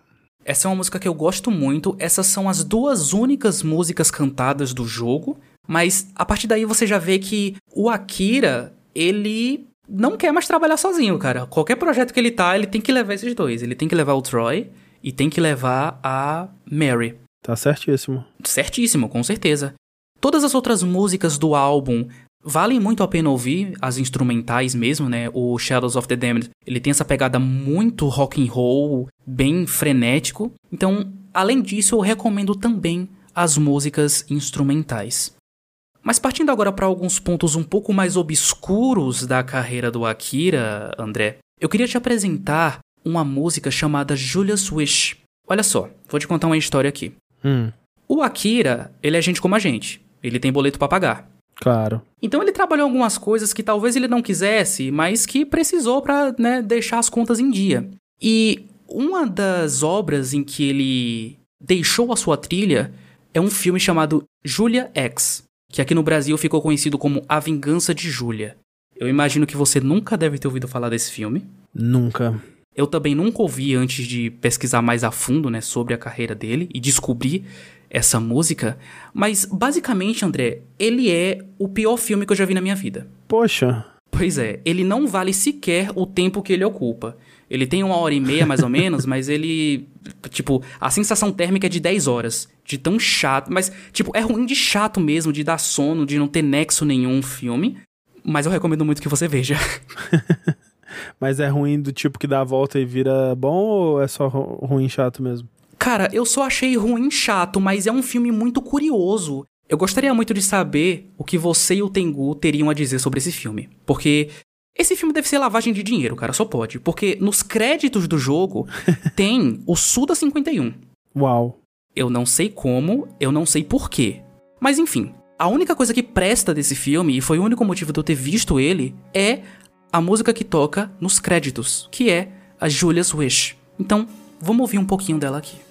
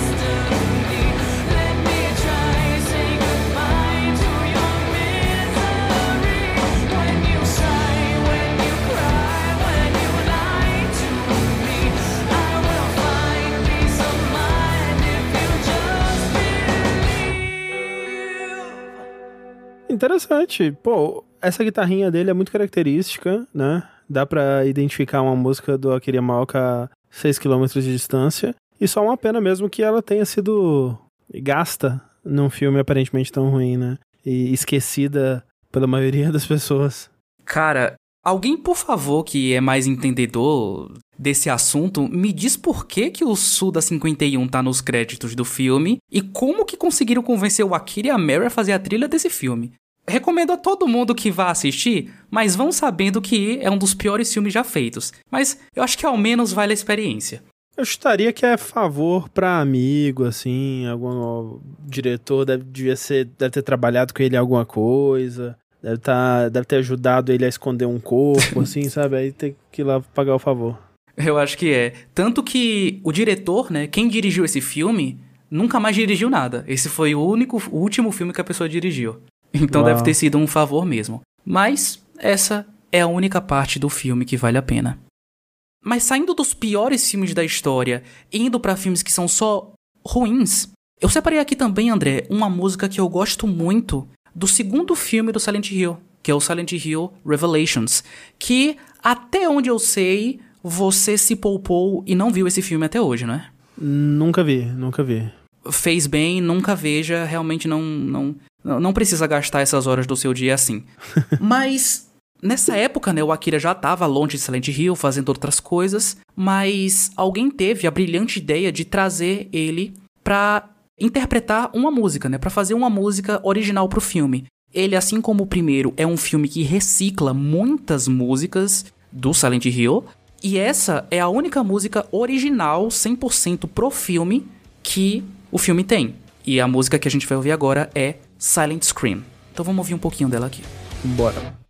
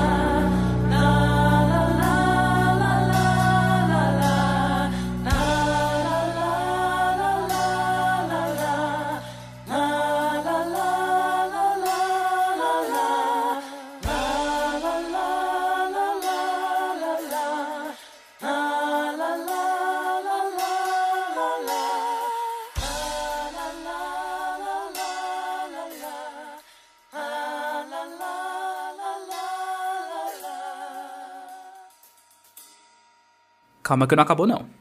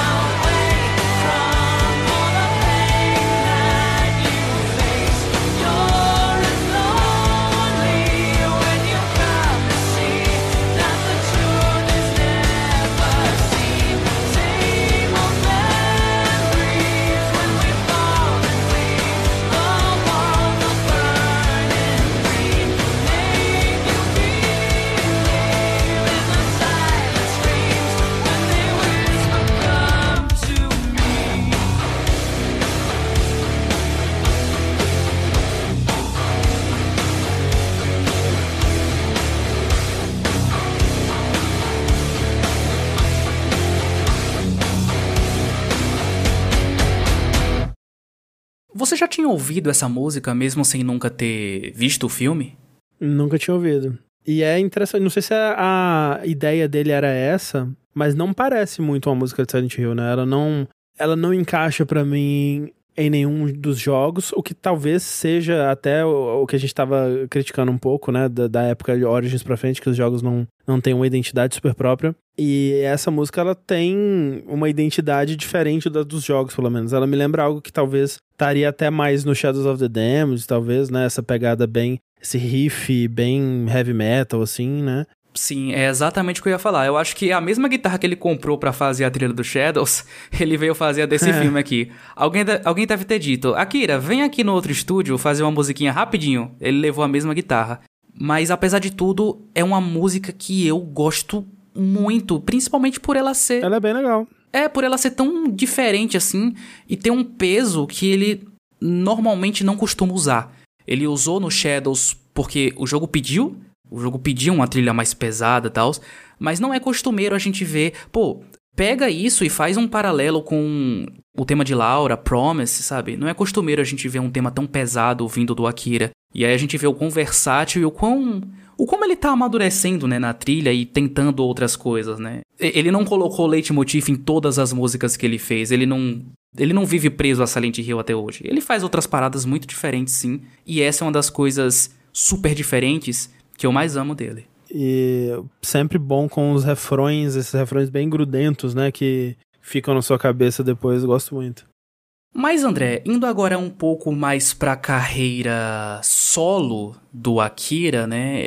Entre um jogo e outro, entre um favor que ele teve que cumprir para algum amigo de algum filme, ele fez alguns álbuns originais muito bacanas também. E um deles que eu queria apresentar aqui para você é o álbum Revolution. Ele foi lançado ali mais ou menos em 2012, 13, mais ou menos ali na época do Shadows. E é um álbum totalmente original, na verdade ele é um EP que só tem três músicas. E a última música da noite, a música que eu queria apresentar para você para fechar esse cast aqui, é a música que dá nome ao álbum, né?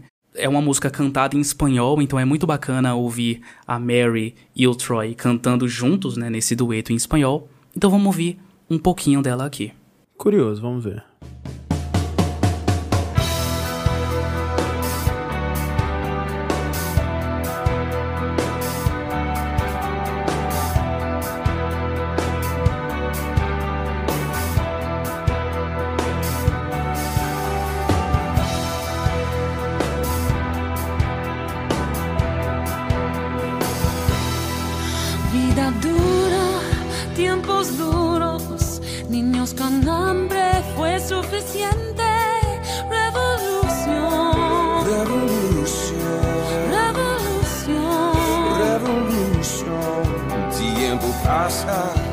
Mentiras, las masas lloran, no más lágrimas, revolución.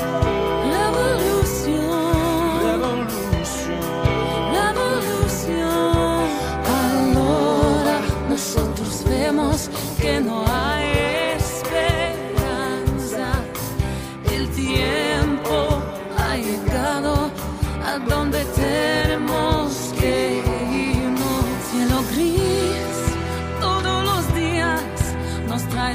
traicionando. Tenemos revolución, Revolución. revolución. revolución. Cuando rezamos en la lluvia, salvamos de este dolor. Revolución.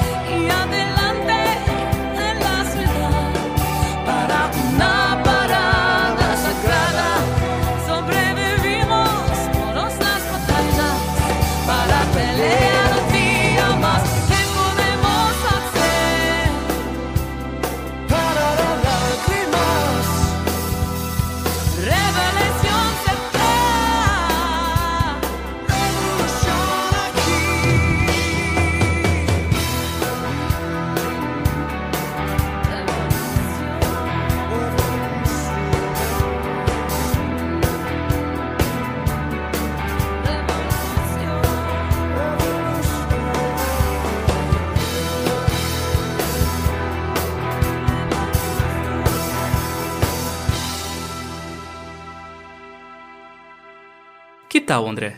Pô, fantástico, hein? Você não conhecia esse álbum dele? Não conhecia, é, e se as outras músicas forem nesse nível, eu terei que conhecer, porque as, as outras, né, as que do Shadows of the Damned até aqui eu achei interessantes, achei legais, essa é muito boa.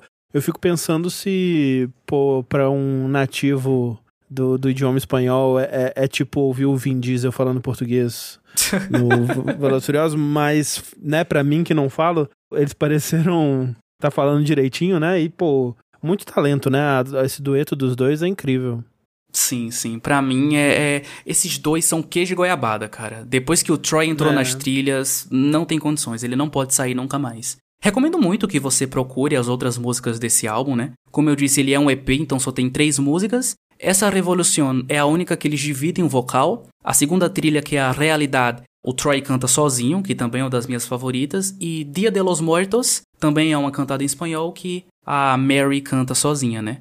Mas infelizmente, como o nosso tempo é curto, não vou conseguir tocar todas aqui pra vocês. E ficou muito estranha essa frase. Mas com certeza eu vou correr atrás pra escutar, porque eu gostei muito da Revolution. André, obrigado por ter vindo aqui na minha casa virtual bater esse papo legal comigo. Foi muito bacana poder discutir sobre um tema que eu amo tanto junto com você, que também é um amante das original soundtracks.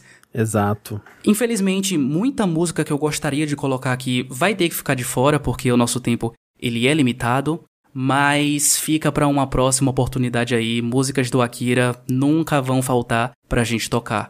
Acho que a gente fez um bom trabalho de passar bem pela carreira dele, né, por toda a evolução da carreira dele. Então acho que é uma ótima forma de eternizar aqui a história do grande Akira. Foi um, um passeio bem variado pela carreira dele. A gente cobriu bastante vários estilos, né? Então, gostei também. Muito obrigado pelo convite, foi muito legal. E, pô, ainda saí daqui conhecendo músicas novas, músicas legais pra eu procurar aí. Ah, e vai conhecer muito mais, pelo amor de Deus. Eu te chamo outras vezes. Muito obrigado.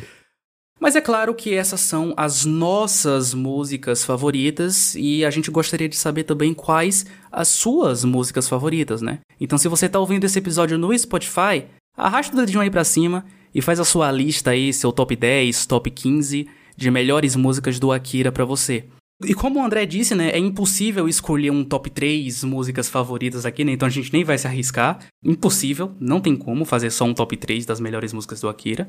Mas a top 1 é Theme of Laura, com certeza. Ah, top, com certeza. Isso aí. A, a música que deu base pra. Tem uma boa base, tem uma boa base. Tem uma boa base. Fico muito ansioso pra ver o que que o Akira vai aprontar no remake do Silent Hill 2, né? Imagino que a gente vai ver releituras dessas músicas, talvez cantadas. Meu sonho de princesa é ouvir o tema de Laura com vocal. Quem sabe ele não traz um dueto de Troy Baker pro remake. Quem sabe? Eu imagino que sim, imagino que sim. Mas, enquanto a gente espera ansiosamente pelas novas versões do tema de Laura e Promise, vamos ver se ele vai continuar se inspirando em Legião Urbana. Eu sou Kevin Menezes Eu sou André Campos. e esse é o Motor Gráfico.